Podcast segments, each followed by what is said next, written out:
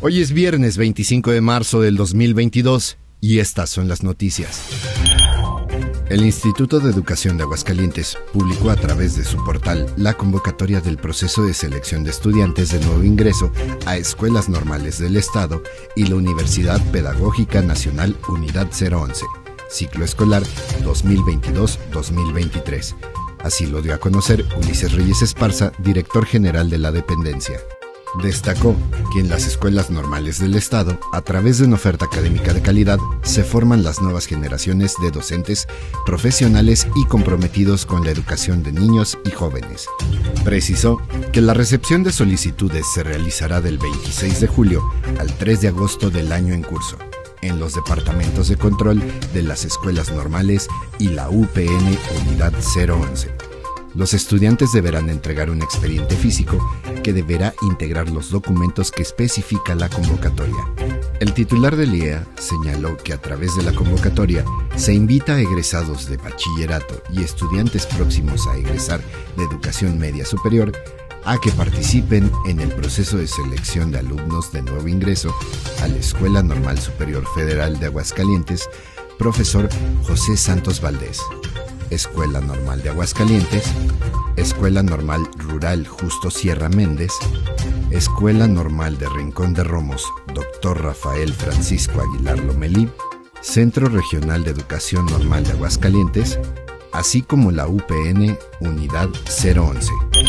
La tarde de este miércoles, el Ayuntamiento de Aguascalientes llevó a cabo una sesión extraordinaria de cabildo en la que se aprobó por unanimidad el dictamen con la propuesta de inversión del Fondo de Aportaciones para la Infraestructura Social Municipal 2022 por más de 156 millones 980 mil pesos.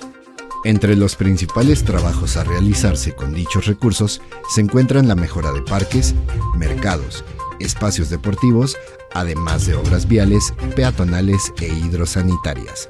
En este sentido, la regidora Alejandra Peña Curiel reconoció la voluntad y la iniciativa de apoyar con estos recursos a la ciudadanía y se pronunció a favor de que se entreguen de una manera transparente.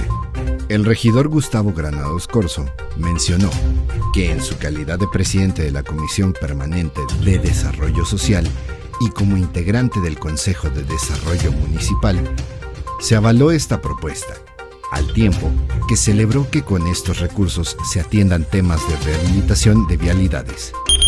El pasado 21 de marzo, conmemorando el natalicio de Benito Juárez, el presidente de la República, Andrés Manuel López Obrador, inauguró el Aeropuerto Internacional Felipe Ángeles en Zumpango, Estado de México.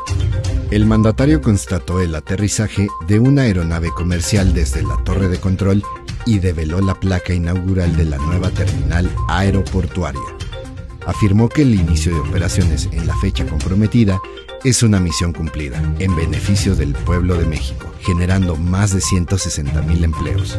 En la inauguración estuvieron presentes la jefe de gobierno Claudia Sheinbaum Pardo, el gobernador del Estado de México Alfredo del Mazo Maza, el empresario Carlos Slim Helú, entre otros quienes hicieron distintas declaraciones positivas acerca de la sustentabilidad, movilidad y diseño del nuevo aeropuerto.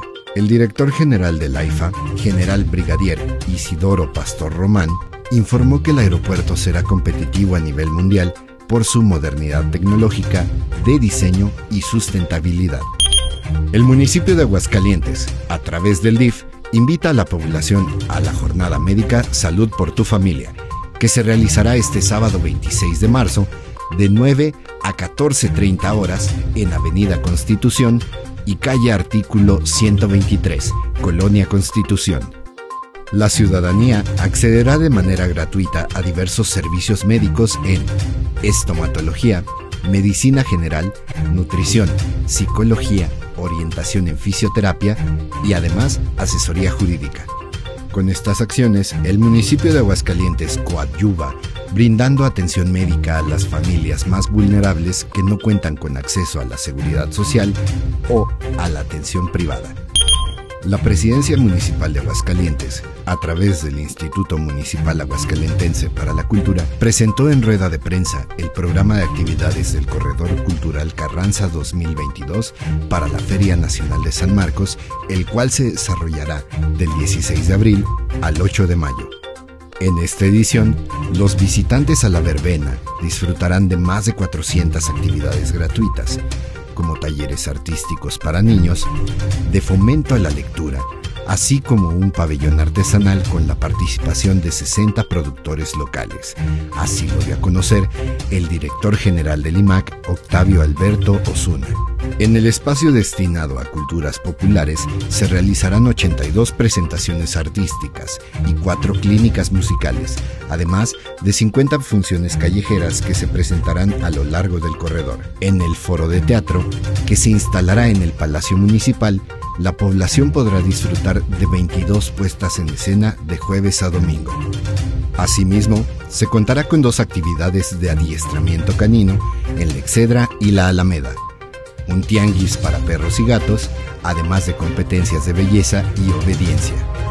Informa para Viral Noticias, Marco Hernández.